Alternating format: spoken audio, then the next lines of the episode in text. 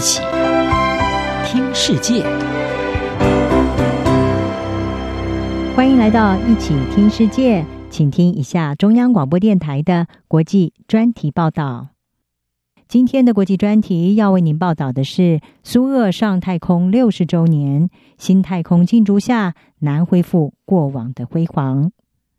六十年前，前苏联在冷战时期写下了人类的太空历史。抢先对手美国把第一枚人造卫星和第一名人类送入太空。在这一段辉煌的历史过去了六十年之后，俄国现在希望能够重振当年的雄风，不过却面临经费不足和西方制裁等等障碍。在中国的太空科技崛起和美国一较高下的新情势之下，俄国在新一波的太空竞赛之中，可能难以恢复旧日的辉煌。一九六一年四月十二日，苏联写下人类历史，将太空人加加林送入太空。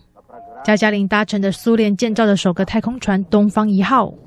成为从太空观看地球的第一人。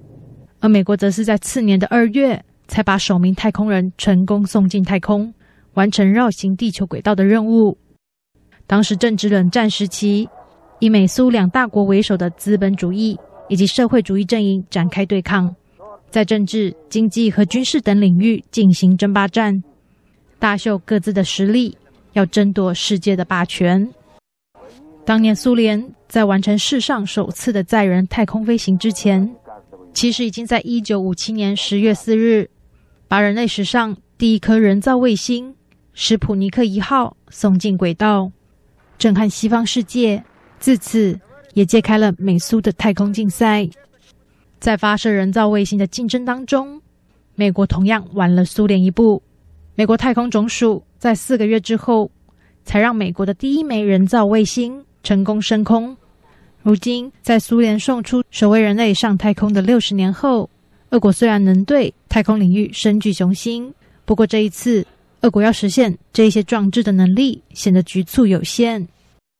过去数十年，俄国曾经宣布多个太空计划，不过这些计划规模宏大，所需经费不支，加上西方国家对俄国太空产业的制裁，因此在资金面临困境，加上惩恶的官僚体系，让俄罗斯的太空计划难以落实。同时，许多新太空计划的军事企图意味浓厚，并不是单纯的太空科学探研。各方面的限制也让俄国的新太空计划几乎看不到实现的一天。以自一九六零年代使用至今，由苏联建造、负责运载太空人的联合号太空船为例，俄国早在十年多前就宣布要更新联合号太空船，但是到今天还没有看到下一代太空船的推出进程。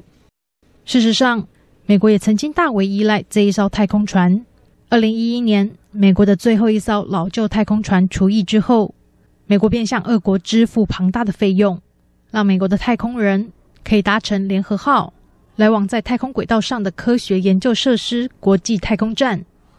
而这一段仰赖俄国太空船的空窗期，终于在美国太空探索科技公司 SpaceX 在二零二零年五月底成功发射载人太空船之后画下了句点。也为美国的太空发展奠下新的里程碑。长期观察太空发展趋势的布洛克·格罗夫就说：“未来的商业和政府的太空发射计划，俄国的地位预料会被 SpaceX 取代。”在十年前，使用俄罗斯航太公司服务。来发射卫星进入地球同步轨道的客户，现在都转向马斯克和 SpaceX 了。所以，我们正看到重型火箭发射次数和订购数量都在减少。俄罗斯研发下一代太空船的计划持续在进行，是由打造出联合号的俄罗斯能源火箭太空公司承接进行。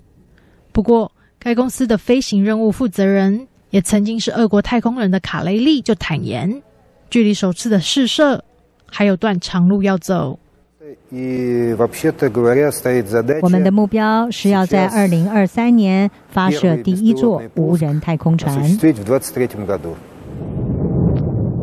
从冷战时期到今天，新一波的太空竞逐已经在中国太空科技崛起之下，再次展开。而中国想借俄国一臂之力，汲取其在太空研究的知识和经验。不过，这一场表面是中俄联手对抗美国的太空竞赛，俄罗斯恐怕只能从曾经的霸主沦为配角。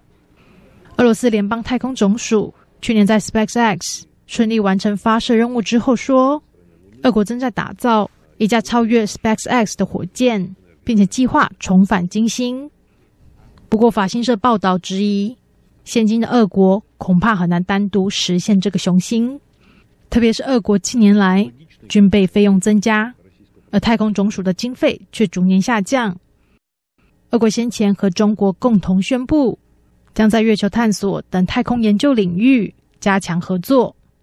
俄中两国因为西方加强对俄国的制裁，以及国际抗中浪潮升高，而显得更加靠拢。